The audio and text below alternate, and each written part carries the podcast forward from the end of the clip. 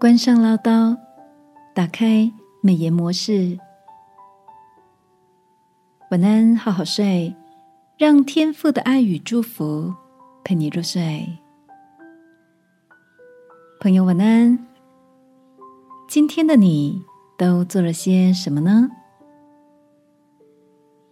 昨天晚上，在手机群组里的几个老同事聊起了孩子们慢慢进入青少年期的变化。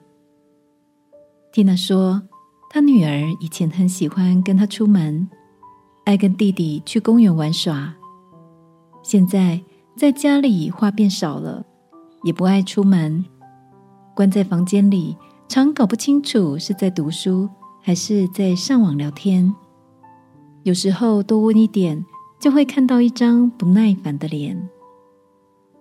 另一位同事 Peter 说，他也曾走过这段陪伴青春期孩子成长的坎坷路。后来的体会就是，唠叨的话孩子听不进去，而且还会有反效果。但是如果把话稍微包装一下，就会比较容易被接受。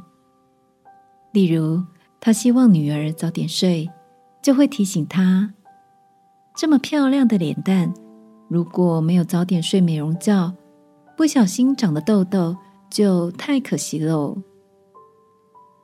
听了这个有建设性的提议，我忍不住打趣：没有想到，现在除了拍照要打开美颜功能，连沟通时也需要开启美颜模式啊！亲爱的，最近的你在人际沟通上有什么特别的领会吗？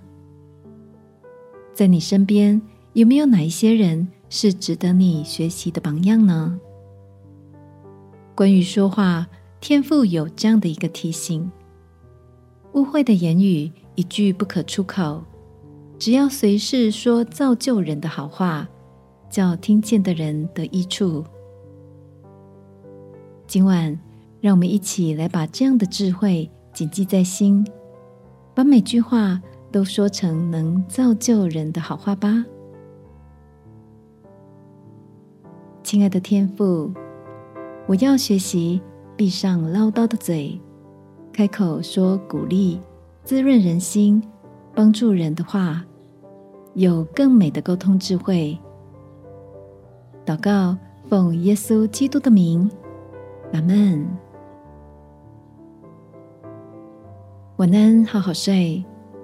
祝福你，口里、心里都美美的。